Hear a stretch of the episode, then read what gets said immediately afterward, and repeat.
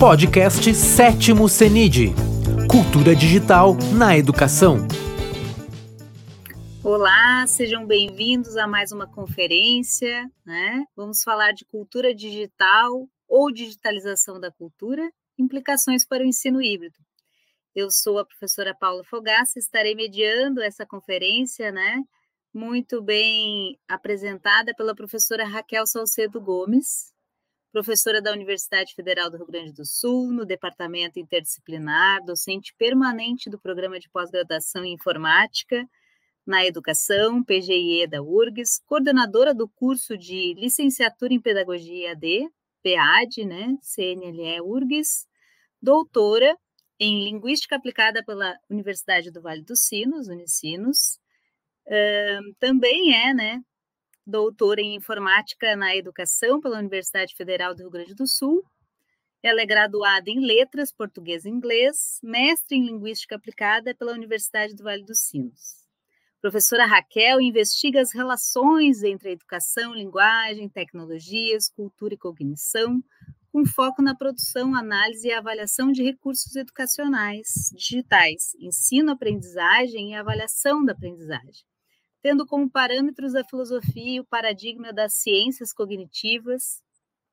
Suas áreas de interesse são materiais didáticos digitais, metodologias e avaliação dos processos de ensino e aprendizagem online, qualidade em educação, filosofia da educação, ensino e aprendizagem de línguas e interdisciplinaridade. Então, essa é a nossa conferencista de, de hoje, né? Professora Raquel Salcedo Gomes. Seja muito bem-vinda. Olá, obrigada, Paula, obrigada pelo convite.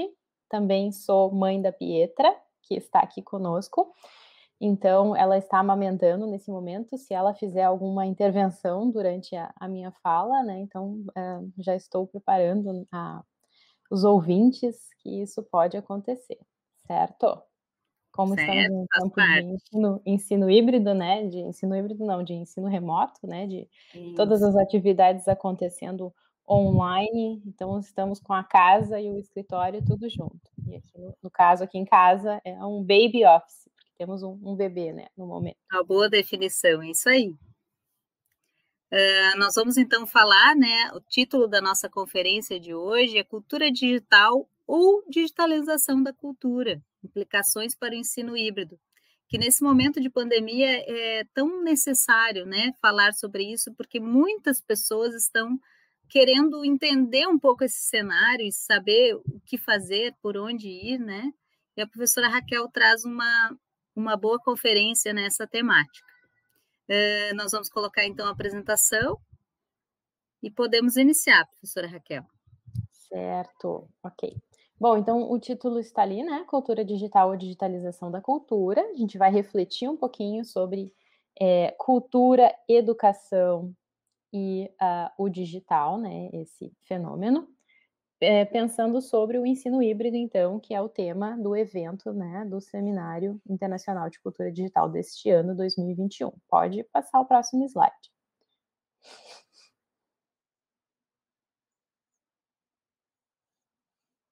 Não sei quem vai passar. Ok, obrigada. Vou pedindo daí, tá? Para passar o slide.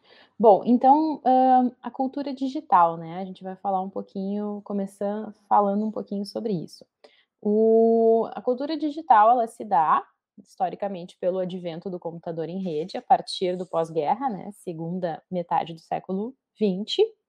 Uh, Castells vai chamar o fenômeno de capitalismo informacional, Uh, o computador em rede vai proporcionar uh, cada vez mais uh, comunicações e transportes e trocas a nível global, né, de globalismo informacional, e a sociedade em rede.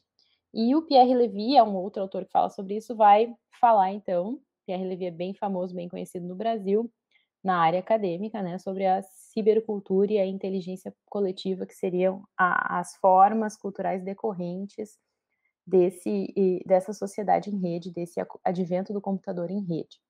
Acho que tem mais um pouquinho nesse slide ainda.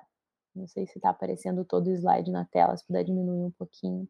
É só isso que aparece no slide, não tem mais uh, coisa no mesmo slide. acho que tem mais informação. Isso, ok. Muito obrigada. Isso aí, obrigada. Bom, então, uh, Preto e Silveira vão falar que a cultura digital proporciona esse espaço aberto de vivências uh, de novas formas de relação social no espaço planetário. Então, está muito relacionada à questão da globalização, né? De como o, o, o, mundo ficou pequeno porque nós temos acesso, podemos conversar e saber de tudo o que acontece o tempo inteiro, em todos os lugares, praticamente. Pode passar para o próximo slide.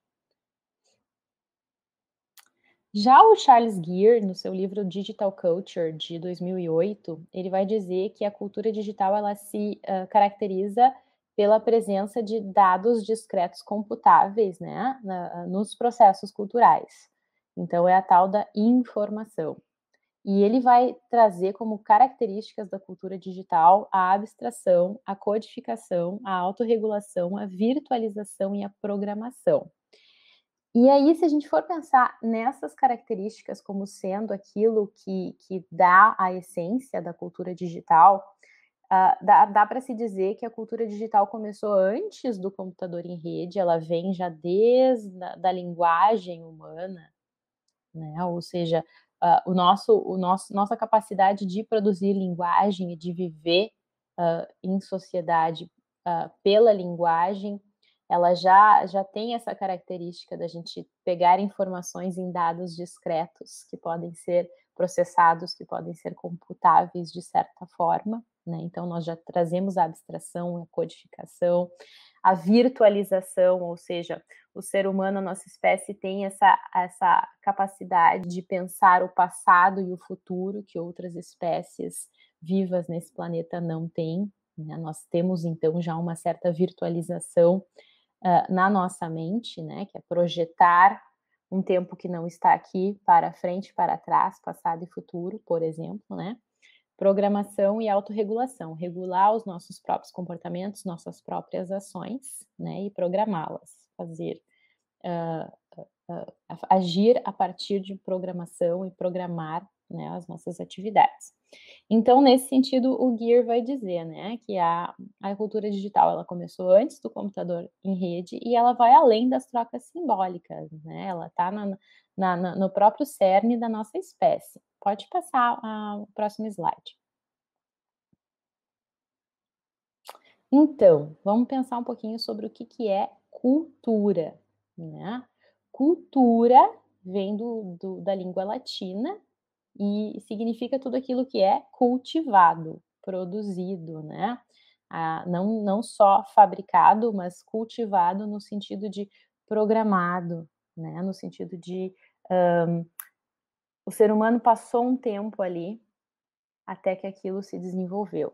Né? No caso, a gente está falando de agricultura, uh, da cultura de, por exemplo, na biologia, né? Se faz cultura de células, de, de moléculas, enfim, por exemplo, né? E, e, e, o ser humano tem essa característica de cultivar, né? Então, isso é próprio do Homo sapiens, da nossa espécie, né? Nós produzimos cultura, isso é inerente ao ser humano. E a cultura, então, é esse patrimônio que é legado de geração em geração e se renova de geração em geração. E aí envolve também todos os nossos modos de operar. É como se nós, seres humanos, pegássemos a natureza e a modificássemos, né? Como se tivesse isso fosse parte da nossa natureza humana, é pegar né, a natureza e modificar. A gente cria uma segunda natureza, uma segunda camada na qual a gente vive, que é um segundo meio ambiente, que é cultural. A cultura é um meio ambiente artificial, ok? Então, isso a gente pode dizer que é uma definição filosófica bastante ampla de cultura. O que, que é cultura? É aquilo que o ser humano faz, aquilo que ele leva adiante de geração em geração, que precisa ser ensinado, que não, que não é aprendido naturalmente, porque faz parte desse segundo meio ambiente que o ser humano produz, né? Pela sua natureza de sapiens, de capacidade cognitiva, de usar a linguagem para projetar, para programar, para pensar no passado, para pensar no futuro e modificar o meio ambiente natural. Pode passar a próxima, próximo slide, por favor. Então, o que, que é a educação que está muito próximo da cultura, né? O conceito de cultura e o conceito de educação andam muito próximos uns dos, um do outro, tá?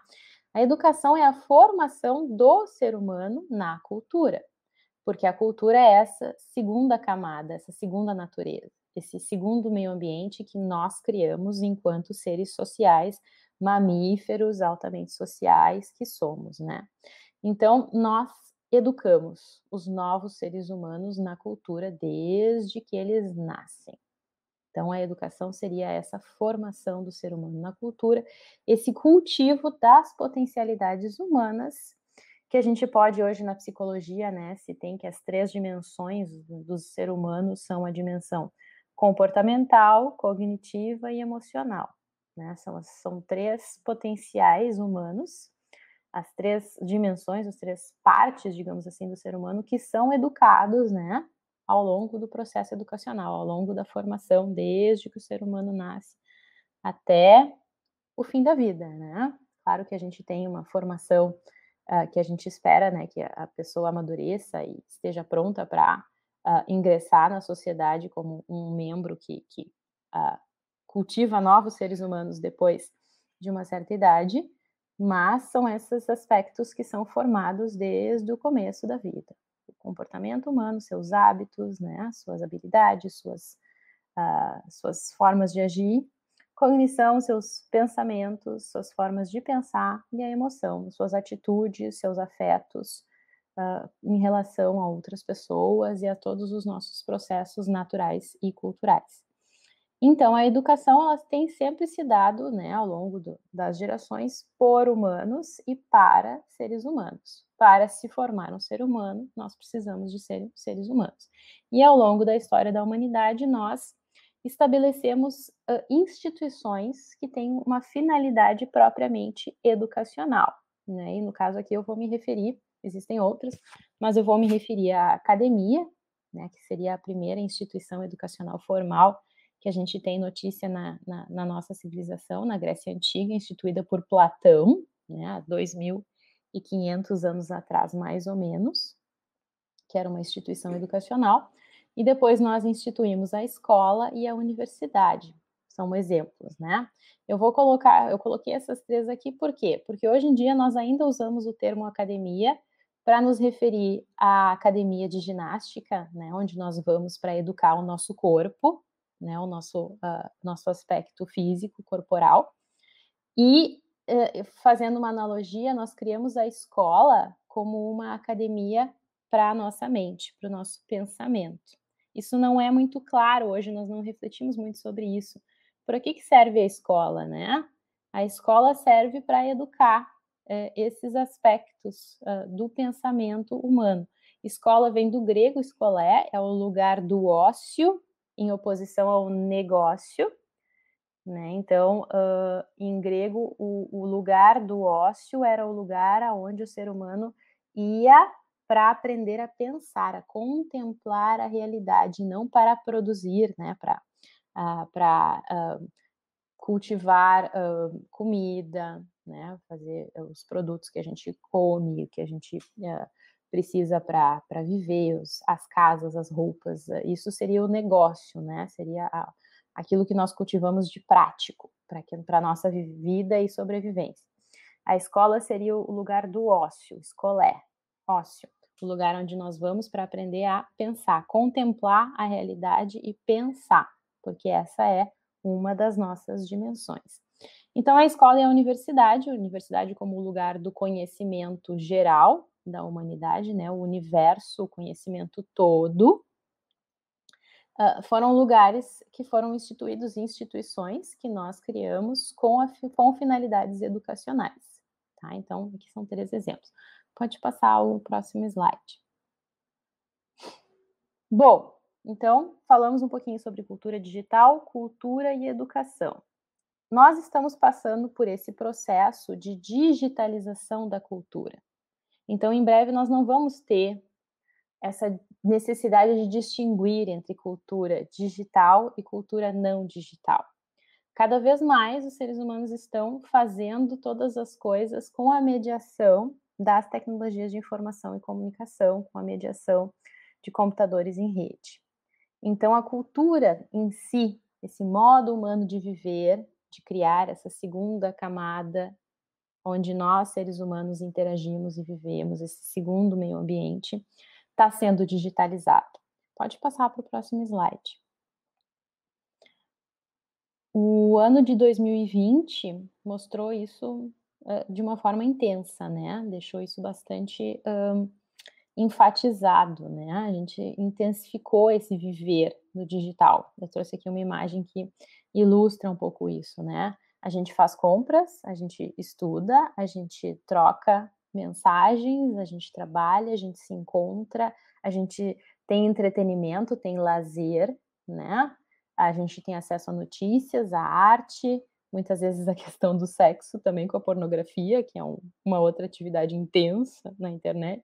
A gente acessa filmes, a gente paga contas, a gente conversa, bate papo, tudo na frente de telas. Né? Então, isso mostra um, essa tendência do viver digital, da digitalização dos modos humanos de, de operar, de viver e de produzir cultura. Pode passar, por favor. Bom, mas voltando então à questão da aprendizagem, da educação. Né? Então, a educação é a formação do ser humano da, na cultura. A cultura ela não é natural, a gente não aprende, por exemplo, a ler e escrever se isso não nos for ensinado. A gente não aprende, uh, por exemplo, que existem os movimentos de rotação e translação uh, do, do, dos entes uh, espaciais, né, do, do Sol, dos planetas, da Lua, se isso não nos for ensinado. Uh, nós não aprendemos álgebra, aritmética geometria se isso não nos for ensinado. Então, existem diversos elementos que nós uh, construímos culturalmente, que são ferramentas muito úteis ao pensamento, à atividade contemplativa e também às atividades práticas, que se não nos forem legados pela educação, nós não receberemos, nós não uh, iremos aprendê-los. Até podemos aprender, mas vai ser muito mais difícil. Nós vamos ter que reinventar, né, a roda. De certa forma, nós vamos ter que passar por tudo que toda a humanidade passou, levou milhares de anos para produzir. Né? Essa sociedade que nós temos hoje é altamente tecnológica, científica, com uma série de conhecimentos, com uma série de facilidades, acesso a produtos, serviços. Tudo isso a humanidade levou milênios para construir. E nós, a, a, função da educação é passar isso para as próximas gerações uh, de uma forma que eles não precisem fazer todo o percurso, né? Porque no, ao longo de uma vida, o ser humano não dá conta de descobrir, de produzir tudo que a humanidade produziu. Uh, e uma, uma das uh, nossas grandes descobertas, dos nossos grandes avanços científicos agora no século final do século XX, começo do século XXI, também foi uh, a neurociência, né, a ciência cognitiva, a psicologia cognitiva, e um autor uh, muito interessante que eu li agora ao longo de 2020, que é um neurocientista francês bastante uh, importante, é o Dehaene, né, o Stanislas Dehaene, e ele uh, escreveu esse livro, How We Learn, onde ele explica toda a pesquisa que ele fez ao longo da carreira dele, né, claro, com outras pesquisas também, né, de outros pesquisadores e tal, sobre como se dá o processo de aprendizagem no ser humano. Como que nós aprendemos novos conhecimentos, novos saberes, que uh, sozinhos nós demoraríamos um tempão, né, para aprender, e pela educação nós temos acesso em questão de anos, assim. A gente passa pelo sistema educacional e deve sair de lá sabendo esses, esses conhecimentos. Os quatro pilares da educação, então, segundo o Derren, são a atenção, o engajamento ativo, o feedback sobre o erro e a consolidação da aprendizagem. Ou seja, é necessário para aprender esses conhecimentos todos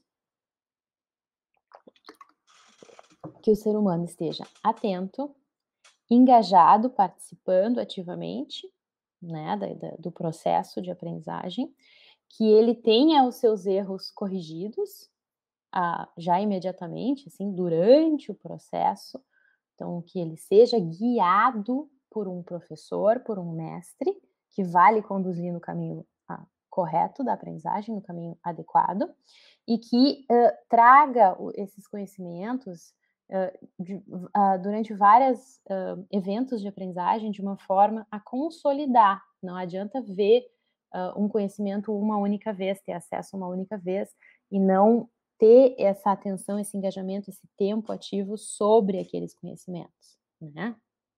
Uh, por exemplo, para aprender uma língua estrangeira é necessário horas e horas de engajamento ativo, de atenção, de estar ali uh, em contato com a língua, fazendo atividades na língua, e isso leva anos. Aprender a tocar um instrumento, tudo que nós precisamos aprender seja um conhecimento declarativo, né, um conteúdo, ou seja uma habilidade que nós precisamos desenvolver, elas requerem esses quatro pilares. Né? Então, é preciso estar atento, é preciso estar engajado, ou seja, é preciso estar motivado, saber por que, que está ali, é preciso receber essa condução, esse feedback, né? ser guiado nesse caminho que leve até esse, esse saber. E é preciso que isso seja consolidado ao longo do tempo, aprendizagem profunda, é preciso que isso permaneça com o sujeito que aprende ao longo do tempo. Não basta que ele tenha apenas acesso uma vez, tá? Ou poucas vezes. Pode passar.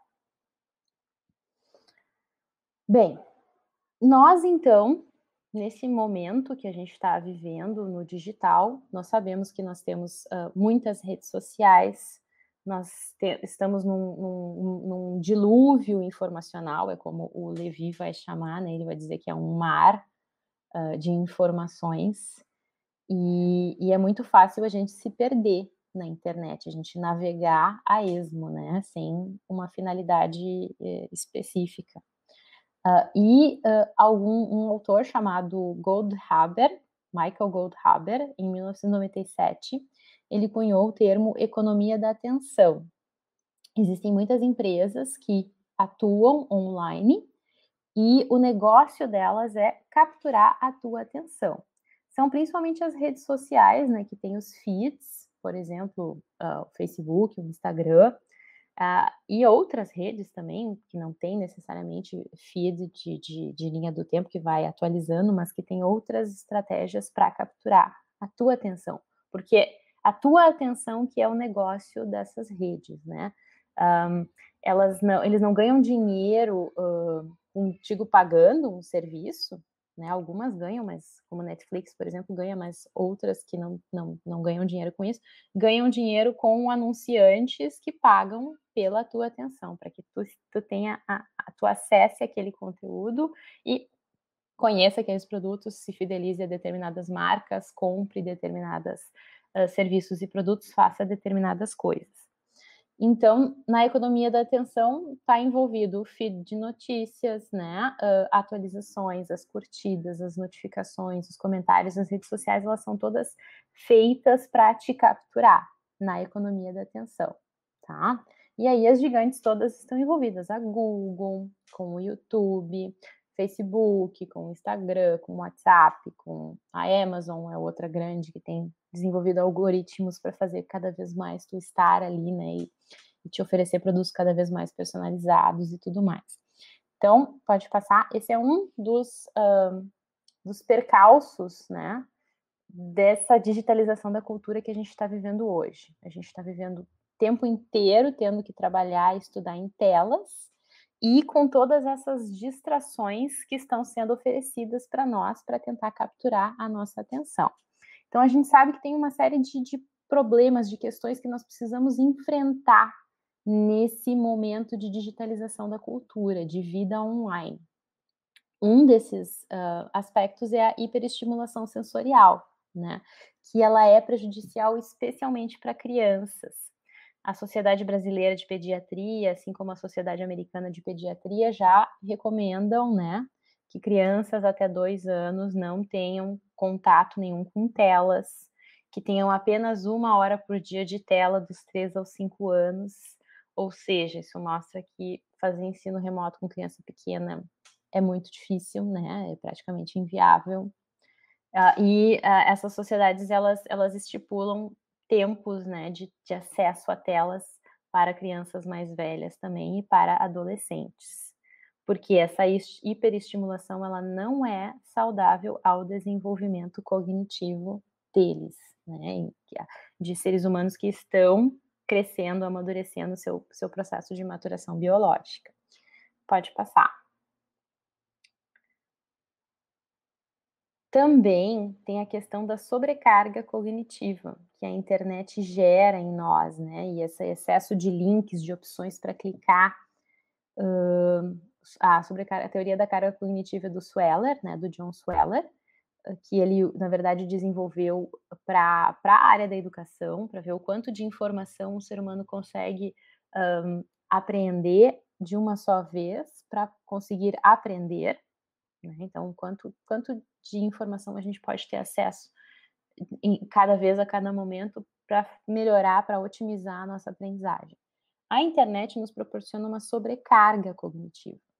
Então, isso é uma outra educação que nós vamos precisar desenvolver a partir de agora, né? Se formar para não ser capturado, não cair nessa sobrecarga que nos uh, prejudica. Qual é a consequência disso? É a superficialidade nós não conseguimos mais ler, uh, por exemplo, textos longos, livros. Eu trouxe aqui alguns exemplos, né? Por exemplo, aqui eu tenho A Ilha do Tesouro, do Robert Louis Stevenson, que é um livro de aventuras para adolescentes, né? De literatura um, infanto-juvenil. É um livro que dificilmente as crianças hoje em dia vão conseguir ler se elas estão acostumadas muito com telas, com links, com essa quebra da atenção que a economia da atenção nos, nos oferece, né? A gente não consegue aprofundar, a gente fica muito superficial na, na nossa cognição, na, na nossa atenção. Um, por exemplo, aqui também outra epopeia, né? Os Lusíadas de Camões. Como que a gente vai ler os Lusíadas uh, hoje em dia? Né? A gente precisa de, de toda uma atenção, de todo um, um repertório linguístico e cultural para conseguir ler obras assim, sonetos de Shakespeare, né? Um, aqui, uh, da Terra Lua, do Júlio Verne, é um livro bem importante para a formação do leitor, uh, que possa se interessar por ciência, né? Como é que uh, alguém que está acostumado a ter a sua atenção o tempo inteiro quebrada pelas telas, pela, pela internet, pelos links e tal, vai conseguir se aprofundar e ler um livro dessa uh, profundidade, né? Com tanta tanto tão extenso, né? Ah, o Charles Dickens, do David Copper, o David Copperfield, do Charles Dickens, é outro livro que eu trouxe, que é um exemplo, né, de obra que é para jovens, mas que é, dificilmente eles vão conseguir ler hoje em dia, ok? Isso está explicado nesse livro aqui, da Marianne Wolf, que é o Cérebro no Mundo Digital. Ela fala como que a, a, nós conseguimos formar, né, adaptar o nosso cérebro para conseguir ler e escrever, e como isso está ameaçado hoje pela, um, pela cultura digital, por, esse, por essa vida online. Claro, não estou dizendo que é apenas coisas negativas que tem nessa vida online, né? Mas que nós precisamos nos educar também para poder atuar nesse, nesse ambiente, né? Porque é, toda a profundidade de conhecimento que a gente conseguiu desenvolver como civilização se deve a essa linearidade, essa profundidade da leitura escrita que a internet, por um lado, ajuda a gente a ter acesso à informação e comunicação em tempo real, muita informação, é, de uma forma muito positiva, mas por outro lado, nós perdemos em profundidade, né, em concentração, a gente fica muito na superficialidade. Pode passar. Bom, então a Lisa Stone, ela cunhou esse termo aí, esse conceito da atenção parcial contínua, que também remete a essa dificuldade da gente uh, se concentrar e se aprofundar. Porque como as redes estão o tempo inteiro nos mandando informações, atualização, nós olhamos o celular toda hora para ver se tem mensagem nova, se tem notificação, se tem atualização, e isso faz com que nós fiquemos capturados. Né? Nós não conseguimos nos aprofundar nas nossas tarefas cotidianas. A gente acaba uh, sempre com essa sobrecarga, porque nós não uh, nós não aprofundamos, nós não focamos, né? Nós não temos aquele engajamento ativo necessário para a aprendizagem. Nós estamos sempre em várias coisas e ao mesmo tempo em nenhuma, ok? É, é interessante esse conceito também de atenção parcial contínua. Pode passar. Dependência de telas já é um fenômeno que alguns psicólogos estão estudando no Brasil, em outros uh, países também, que a gente vê que é um fenômeno que está acontecendo, que pode ser prejudicial, né? Um tipo de, de, de dependência, de, de vício, que precisa de tratamento, precisa de intervenção e pode ocorrer com pessoas de diferentes idades, mas claro, os mais jovens são mais vulneráveis. Pode passar. E aí, claro, os problemas físicos que todos nós, nesse período de pandemia, estamos experimentando, né? Dificuldade de visão, muitas vezes, porque ficamos muito tempo nas telas, problemas de coluna, por estarmos muito tempo nessa mesma posição, não estarmos né, nos exercitando, e, claro, a questão do sedentarismo, né? Por estarmos muito tempo uh, sentados, parados, né? Enfim. Uh, o ser humano, ele é feito daquelas três dimensões, né? Comportamento, né? Corpo, né? Uh, cognição, pensamento, mente e as emoções, que é como nós, a, nos, nós somos afetados e, e, respondemos, né? Aos estímulos que nos chegam, então, os afetos. E uh, na, na no, no, digital, nas telas, a virtualização é intensa, nós ficamos muito só no, no, no plano do pensamento, da cognição, e a dimensão, então, corporal, comportamental, ela pode ser comprometida. Claro que as tecnologias móveis ajudam isso, né, a não ser, o sedentarismo não ser tão intenso, porque com o celular nós conseguimos acessar uh, online de, diferentes lugares, nos mexendo e tudo mais, mas agora com a pandemia, isso dificultou, né, a gente voltou a ficar mais restrito, né, a nossa casa e tal, então esses problemas físicos têm voltado. Pode passar. E transtornos mentais, né, também foram identificados uh, pelo excesso de tela, por esse comportamento repetitivo de estar sempre voltando às telas para olhar as notificações, os feeds, essa, essa, essa dificuldade de concentração, essa dificuldade de aprofundar, de ter um engajamento ativo, ela é um fator de frustração também, que pode causar depressão e transtornos de ansiedade e outros transtornos que a gente tem visto na literatura relacionados à, à questão do uso excessivo, né, do, do computador, das telas digitais. Pode passar. Bom, mas aí então nós temos o assunto do evento deste ano, que é o ensino híbrido, né? Que é essa metodologia onde nós temos a sala de aula junto com a sala virtual. Nós temos um, um, uma mistura de um ambiente que é presencial, físico, com um ambiente que é digital, online. É uma metodologia que pode ser interessante para a gente pensar algumas das questões que estamos enfrentando. Pode passar para a próxima, próximo slide. Bom, então eu gostaria de né, marcar aqui né, que as TICs, elas são as tecnologias da informação e da comunicação elas nos abrem um grande leque de possibilidades de acesso à informação e de comunicação com outras pessoas, mas elas em si mesmas não garantem uma educação de qualidade, elas podem inclusive atrapalhar, prejudicar uma educação de qualidade. Por quê? Porque informação não é a mesma coisa que conhecimento, né? Então, hoje em dia a gente escuta muito assim: ah, o conteúdo não é importante porque está tudo no Google. Ok, mas tu não é o Google. Né? A, a, finalidade da educação é formar o ser humano. Então não adianta uh, o conhecimento, a, a informação está no Google se o conhecimento não está no ser humano. É importante que o ser humano saiba coisas para poder viver bem, com qualidade, sem o Google. Não pode ficar dependente do Google. O Google é uma ferramenta que ajuda muito, é muito uh, positivo em vários aspectos, mas nós não podemos uh, formar pessoas para que elas precisem do Google o tempo inteiro. Né? Nós precisamos de pessoas que tenham conhecimento nelas, não no Google. Okay? Então, isso é um dos nossos grandes desafios. E também comunicação não é ensino, não é a mesma coisa. Uh, não basta apenas uh, se comunicar com os alunos. O ensino, que é como o, pro, o, professor conduz o processo educacional e as instituições, como elas conduzem o processo educacional, o ensino ele é uma comunicação com intencionalidade, né, que visa aprender determinado saber, né, que visa a aprendizagem de determinados conhecimentos.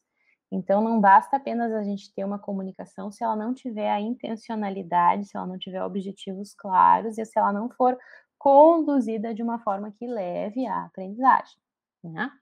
Mas as TICs são, sim, tecnologias cognitivas. Isso é o que o Pierre Levy vai afirmar na sua obra As Tecnologias da Inteligência. Né? Elas são tecnologias cognitivas porque elas afetam os nossos modos de conhecer. Assim como a escrita também é uma tecnologia cognitiva, e eu me referi bastante aqui à cultura do livro, né, trouxe exemplos e tudo, uh, que afetou muito os nossos modos de conhecer. Foi graças à escrita que nós uh, inventamos há cerca de 5 mil anos atrás, que nós temos hoje história, que nós podemos falar do que aconteceu há 5 mil anos atrás, que nós temos todo esse cabedal de conhecimento acumulado que foi nos passado por pessoas que morreram há muitos milênios e que a gente vai continuando e vai construindo. A ciência, então, por exemplo, a filosofia, a própria religião, são todos modos de conhecimento que se devem à escrita, porque nós temos esses registros de geração em geração. Se nós não tivéssemos esse cabedal, nós não teríamos ciência, filosofia, nós não teríamos o conhecimento como nós temos consolidado hoje. E as TICs são a, as tecnologias cognitivas que trazem uma nova forma de operar do nosso conhecimento, né? Nós já tivemos bastante novidade em relação a isso com as mídias, né? No, no, no final do século XIX, começo do século XX, quando nós tivemos o telefone, o rádio, hum, a televisão, já trouxeram, já ampliaram muito, né? A, as nossas formas de, de, de conhecer, e as TICs acentuaram isso, né, pela digitalização mais ainda. Então, a gente está num momento onde é importante a gente fazer essas reflexões, né? Que tipo de ser humano essas tecnologias cognitivas estão, estão ajudando a formar, ok? Uh, no processo educacional. Pode passar. Então, o ensino híbrido, né? A partir de tudo isso que eu trouxe, fazendo uma reflexão aqui junto com vocês. Qual que é a minha visão sobre o ensino híbrido? Ele sozinho, ele não é a, solução, né? Porque ele é uma metodologia. Toda metodologia, ela pode ser bem utilizada ou mal utilizada, né? Ela pode ser utilizada por, por pessoas preparadas, num momento adequado, ou não. Então, o ensino híbrido por si só não vai resolver porque a educação ela acontece por seres humanos e para seres humanos. Então, para que ele funcione, essa relação entre os seres humanos precisa estar adequadamente preparado, né? Então, o professor, ainda que ele domine a metodologia do ensino híbrido, o que, que ele precisa? Ele precisa dominar a matéria a ser ensinada e precisa conhecer os seus alunos. Ele precisa aplicar essa metodologia do ensino híbrido para alunos que estejam uh, prontos, né, preparados para aprender nesta metodologia, desta forma. Então, é preciso que gestores, políticas e sistemas educacionais uh, apoiem a eficácia educacional, ou seja, tenham bem claro que o objetivo da educação é a aprendizagem de determinados objetivos educacionais e o planejamento adequado de trajetórias de aprendizagem que sejam adequadas àquele contexto, àquele professor, àquele aluno. Então é preciso a gente uh, preparar o aluno, né? Nem todo aluno está preparado. Uh, no Brasil, a gente tem uma cultura educacional onde os alunos são, em geral, bastante dependentes dos professores, eles não são uh, autodidatas, não têm por hábito o estudo por conta própria, né? Então, nós não temos uma cultura da escolarização no Brasil, e o ensino híbrido exige isso. Então, para a gente poder uh, implantar o ensino híbrido, é preciso que os alunos sejam preparados para estudar, aprendam a ser alunos no processo uh, de aprendizagem. Né? Pode passar. Então, falando um pouquinho sobre educa eficácia educacional, né? O que, que é importante para que o processo educacional ele, ele seja eficaz, ele alcance seus objetivos? É preciso que gestores e planejadores educacionais tenham bem claro o currículo, o que, que vai ser ensinado, né? É, tem que ter uma sequencialidade, uma progressividade no currículo, tem que ter objetivos claros, uma estrutura clara do que, que será ensinado, do que, que precisa que o aluno aprenda. É preciso que tenhamos materiais didáticos de qualidade, né? E aí, no caso do ensino híbrido, digitais e não digitais, né? Isso é uma das vantagens do ensino híbrido, poder misturar os dois, a gente não precisa ficar o tempo inteiro online, a gente pode ter essa, essa mistura, né? Uma avaliação coerente com o que foi estudado e que realmente dê esse feedback sobre o erro que o aluno precisa, né? Uma avaliação que, que realmente ajude o aluno a aprender, e uma formação docente adequada. O professor realmente precisa saber o conteúdo, né, as matérias que ele vai ter que ensinar. Ele precisa dominar aquilo que ele vai ensinar, além das metodologias de ensino, além, por exemplo, do ensino híbrido. Pode passar. E no âmbito do professor, é, é importante que ele tenha clareza da trajetória de aprendizagem que ele está planejando para aquele aluno, né? Ele tem que dominar a matéria para poder ensinar, ele tem que ter clareza dos objetivos educacionais, ele tem clareza, tem que ter clareza dos indicadores da de aprendizagem, né? Ou seja, das evidências de que o aluno aprendeu. Bom, se o aluno sabe fazer isso, isso e aquilo, se ele uh, tem condições de me demonstrar tais e tais habilidades, tais e tais conhecimentos, ele aprendeu, então a gente alcançou os objetivos educacionais. E aí, então, o professor vai para os materiais e métodos, né? Então, aí, então, a gente passa para o modelo de ensino híbrido que é mais adequado para aquele contexto, para aquele conhecimento, para aqueles objetivos de aprendizagem e principalmente para aquele aluno, para aqueles alunos, né? Para aquele público-alvo. Ok? Pode, pode passar. Então, o ensino híbrido, né? Ele tem essa série aí de, de, possibilidades, né? O ensino híbrido pode ser suplementar, ele pode se dar por rotação de estudos, sala de aula invertida, laboratório com estações, rotação individual, pode ter um modelo flex, o à la carte, o virtual aprimorado, tem uma série de formas de fazer. Eu não vou adentrar muito nisso, porque acredito que outros palestrantes vão fazer isso ao longo do, do evento, né? Mas é importante que aqueles fatores que estão em verde sejam um, considerados na escolha do modelo de ensino híbrido, né? O nível de motivação do aluno, o aluno precisa estar motivado para que ele se engaje, para que ele desenvolva autorregulação. No ensino híbrido, como o aluno, ele muitas vezes tem que estudar sozinho, ele tem que se preparar antes, ele tem que mudar de um tipo de material para outro, de um tipo de ambiente para outro, ele tem que ter desenvolvido essa autorregulação, essa capacidade de uh, se um, conduzir sozinho por momentos do processo de aprendizagem. Há certas faixas etárias que não estão prontas para isso, né? Não tem como fazer isso com determinadas idades, ok?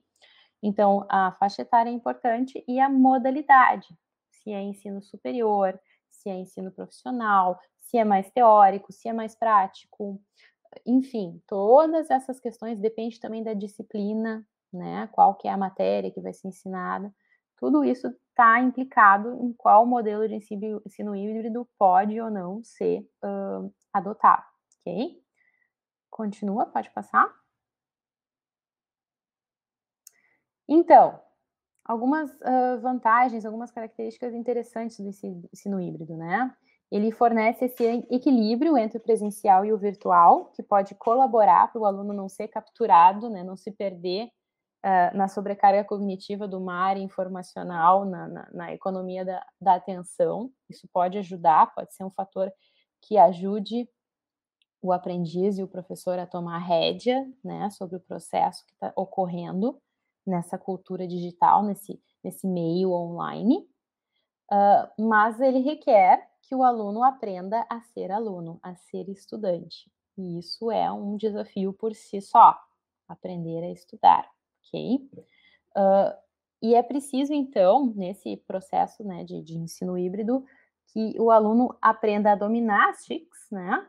Não, não só no aspecto técnico, mas também no aspecto técnico, e também nesse aspecto afetivo, comportamental e cognitivo, de não ser capturado, de, enfim, de usar a internet, o computador em rede para suas finalidades, para os seus propósitos e não para o propósito dessa economia da atenção que está nesse ambiente, né? E nesse sentido, se isso for alcançado, o ensino híbrido pode sim ser um fator para fomento da aprendizagem profunda, né? para fomento de uma aprendizagem qualificada, que perdure ao longo do tempo, que se agregue à estrutura cognitiva do sujeito. Pode funcionar sim, né? E, e, ele pode propiciar colaborações, aprendizagem colaborativa que seja agregadora, que realmente enriqueça, que trabalhe mais ah, no fomento do engajamento do aluno, isso pode funcionar, e pode ser um fator de personalização, né? Ah, no sentido de propiciar ao aluno aquilo que lhe falta, né? Porque eventualmente os alunos têm determinadas lacunas que podem ser, o ensino híbrido pode ajudar a suprir, e também pode ajudar a, a levar o aluno além, aquele aluno que quer ir além em determinados conhecimentos, isso pode acontecer também por meio do ensino híbrido.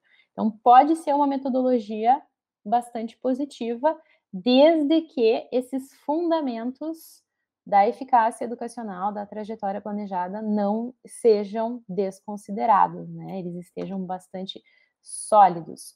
Porque metodologia é sempre o como fazer, mas se tu não sabe para onde tu vai, de onde tu está partindo, quem é teu aluno, quem é o teu professor, né? Quem tu é como professor, quem é o teu aluno e onde tu quer chegar, não adianta. Tu pode ter a metodologia mais maravilhosa do mundo, que tu vai se perder nesse mar navegacional, nesse mar de informações, ok? Uh, pode passar.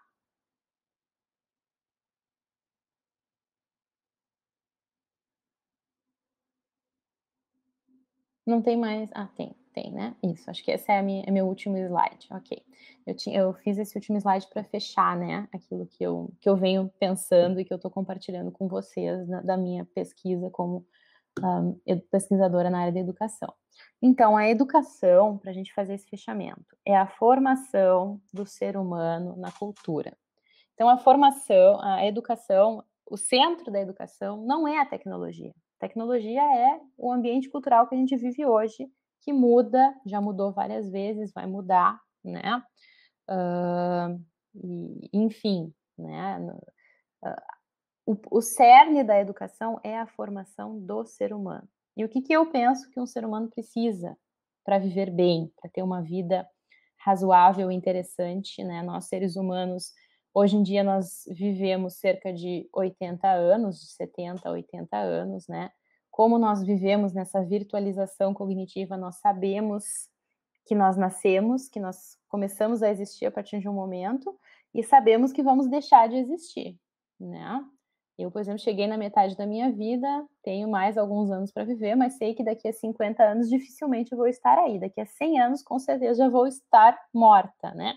Então, nós temos essa, essa, esse conhecimento. Mas o que, que o ser humano precisa para viver seus 70, 80 anos de vida, em média, né, com qualidade, né? Nós precisamos de dignidade, sim, precisamos ter, né, o mínimo, assim, de respeito, de um ambiente acolhedor, tanto física como sócio e emocionalmente, precisamos disso, mas precisamos de relações afetivas, da família, desse senso de pertencimento a uma comunidade, isso é necessário para nós, e precisamos de propósito, realizações e sentido. Né? Claro que isso varia de ser humano para ser humano, tem seres humanos que encontram seu sentido desenhando carros, tem seres humanos que encontram seu, seu sentido construindo casas, tem seres humanos que encontram seu sentido cuidando de pessoas doentes, escrevendo livros, enfim, nós temos uma variedade enorme aí. Mas nós precisamos desses três fatores. Sem esses três fatores, nós não um, vivemos bem. Né?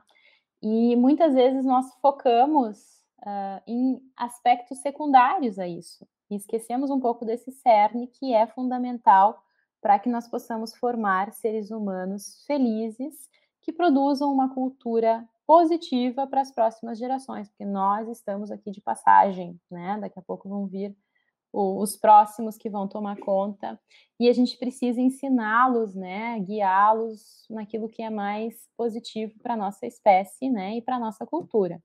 Então, para fechar, né, com certeza as tecnologias digitais uh, nos proporcionaram diversas, diversos avanços, né, acesso a muita informação, a muita comunicação, muitas facilidades, muita, nos ampliaram muitos horizontes para nós, mas é necessário também que nós aprendamos a dominá-las e a utilizá-las de uma forma que seja positiva para nós, né? Utilizá-las como um meio, sempre as tecnologias como um meio e não como um fim em si mesmas, quando nós falamos de educação. Porque aí a gente retoma o óbvio, né? A finalidade da educação é formar seres humanos, certo? Então agradeço pela oportunidade de estar fazendo essa fala aqui com vocês e fico à disposição. Minhas referências, tem alguns links, é possível encontrar tudo isso online. Professora Raquel, é, é um, uma satisfação né, escutar sempre a senhora falar e, e, essas questões da cultura digital nesse cenário que a gente está vivendo. Né? É, quando tu trazes os quatro pilares da aprendizagem, é, eu penso assim, enquanto professora, né, que sou e também atuando agora na educação básica, o quanto é importante a gente não perder, né, esse caminho, né, essa, essa trajetória de aprendizagem planejada e, e resgatar isso quando a gente está lá fazendo o nosso planejamento, a nossa escolha, né, porque de repente o ensino híbrido caiu no colo de muitos, de muitas pessoas, de muitos professores, de muitos gestores, né, só que eles não estavam preparados para entender que ensino híbrido é uma metodologia, para entender que ensino híbrido precisa de escolhas, né? De precisa de conhecer para poder construir esse trajeto, né? E, e, planejar esse trajeto, esse trajeto é fundamental. Né? Então, a importância de um bom planejamento sem perder esses alicerces que tu trazes aqui nessa conferência, né? Fundamentais para o trabalho docente, né? E para assim, com um bom planejamento, conseguir construir educação. E quando tu falas aqui no final sobre as relações, né, afetivas, isso isso se perdeu muito na pandemia, né? A gente o que a gente mais sente falta é dessas relações afetivas. Então, uh, eu penso aqui, enquanto educadora que sou e colaboradora desse processo, que nós, professores, nós gestores, né, precisamos alicerçar um bom planejamento para o ensino híbrido que está batendo na nossa porta, né? Talvez daqui um mês, talvez daqui dois meses, a gente vai estar fazendo ensino híbrido. Então, a gente precisa estar se preparando e planejando isso para trazer momentos de relações afetivas, né? Porque os nossos alunos eles estão sentindo falta disso. E eu falo isso porque outro dia eu fiz uma live com 245 alunos da rede municipal aqui do município do Litoral Norte, e eu vi que eles queriam, eles perguntavam o tempo inteiro: quando vamos voltar? Né? Vai ter algum dia de aula presencial? Vai ter mais aula online? Nós queremos aula online, nós queremos nos ver, falar com o professor, saber quem ele é. Isso faz parte das relações afetivas, né? E então eu, assim, eu, eu percebi, né, claro, agora ele escutando e, fazendo essa conexão com as vivências que eu tenho, da importância de, de, pensarmos uma trajetória planejada de aprendizagem que abarque isso, as relações afetivas e como que nós podemos fazer uso das tecnologias a favor desse processo, né? Mas muito importante o que tu trazes aqui, que eu quero enfatizar e destacar, é a importância de um bom diagnóstico dessa realidade. Que realidade estamos? Quem são esses alunos e quais as condições eles têm para este ensino híbrido, né? E daí as gestões né, dos municípios, os gestores municipais, os gestores privados prepararem esse lugar para este aluno, né? Porque daí nessa live vinham muitas, muitas informações, muitos diagnósticos, né? Que que eu observava via chat, lendo, né? E eles diziam assim: meu tijolão não suporta tanta conexão. Isso são coisas que os alunos diziam, né? Que, que é tijolão? Tijolão talvez seja um, um, um celular que não tenha, né, que não seja um smartphone potente para suportar tanta coisa que ele vem fazendo, né? E daí ali apareciam outras coisas. Tenho que esperar meu pai chegar para poder participar da aula. Ou seja, não tem o equipamento, né? Para ele vivenciar a aula no horário que nós gostaríamos que ele vivesse, de manhã ou de tarde, no horário de aula, né? Às vezes o horário de aula não é mais o horário de aula. A gente quebrou uma rotina, né? Que também ajuda na questão da atenção que tu trazes ali, né? Na questão da organização do processo de aprendizagem, que é super importante, uhum. principalmente quando estamos falando de crianças mais pequenas, né? O uhum. processo de organização do pensamento, de como a rotina faz total diferença, né, nesse desenvolvimento da aprendizagem. Então, quando tu, tu vinhas explanando, eu via fazendo as conexões com as minhas vivências e pensando, nossa, quantos desafios ainda temos, né? E quanto importante é uma trajetória de aprendizagem planejada. E será que será que nós, professores de ensino superior, né, e gestores de educação, secretarias de educação, estamos proporcionando para os nossos professores esse processo de planejamento, né? Estamos, como que nós estamos contribuindo para isso? Para ele conseguir construir o seu planejamento para que a educação aconteça lá na ponta, né? De que forma a gente pode auxiliar isso?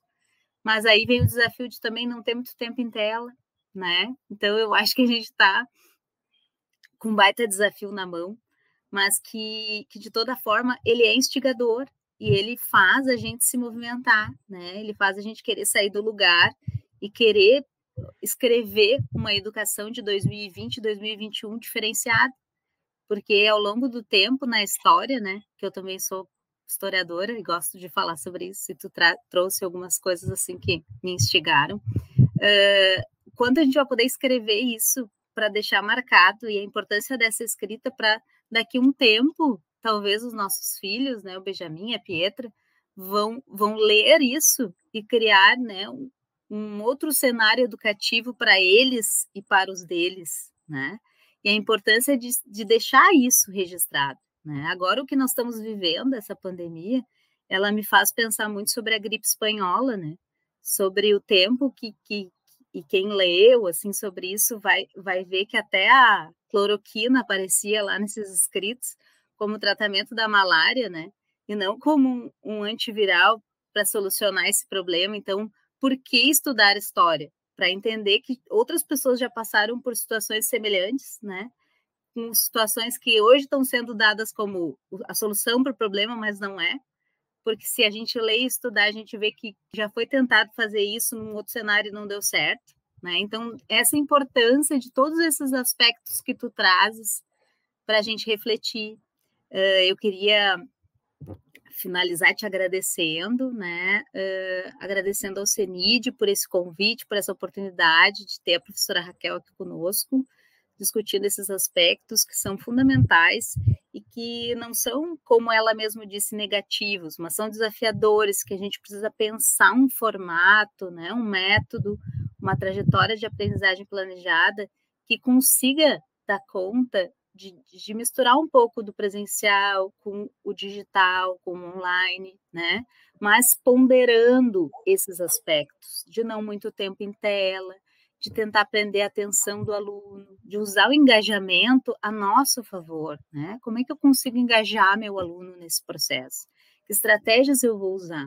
E também de sair do meu lugar, de sair um pouco da zona de conforto, né? E produzir coisas novas e ficar na frente de uma tela como estamos, produzindo um material didático para o meu aluno, né? Me reinventar enquanto docente. A gente sabe que isso é difícil, que é desafiador, mas é necessário, né? É um caminho sem volta, a gente não tem mais como retroceder e a pandemia nos colocou nisso, talvez, para fazer a gente se mexer, né? E mudar um pouco os nossos métodos e, e a nossa escola em geral, porque a nossa escola ela precisa ser reformulada né? Então é isso, professora Raquel, assim, te agradecer, agradecer ao CENID por esse espaço, né, de, de, construção e reflexão, que há muito tempo já tem sido proporcionado, né, o CENID é um evento que eu acompanho já de tempo, e acho um evento, assim, extremamente interessante para provocar essas situações de, de desacomodação, né, nos educadores e na sociedade em geral. Certo, Paula. Bom, enfim, então, só para a gente concluir, né, agora no dia 31 de março saiu um, um documento científico da Sociedade Brasileira de Pediatria com dados sobre como é que foi o processo de escolarização, é o Comitê de Saúde Escolar, os pediatras envolvidos nessa pesquisa, e eles trazem alguns dados, assim, que, por exemplo, 40% dos alunos da rede pública não estudaram nada, não acessaram nada, né, em 2020, devido a essas questões que tu trouxe do tijolão, de ter um celular por família. Todo mundo já tem acesso à internet, mas não é um acesso qualificado que garanta né, condições. E tem a cultura de estudar, né, que é preciso que se aprenda a estudar. E isso a escola, as rotinas, como tu trouxeste, elas, elas proporcionam. Então a gente tem esse grande desafio pela frente, né? Mas eu diria assim que o principal é olhar sempre para o aluno, a finalidade é o aluno, né? A finalidade é o ser humano.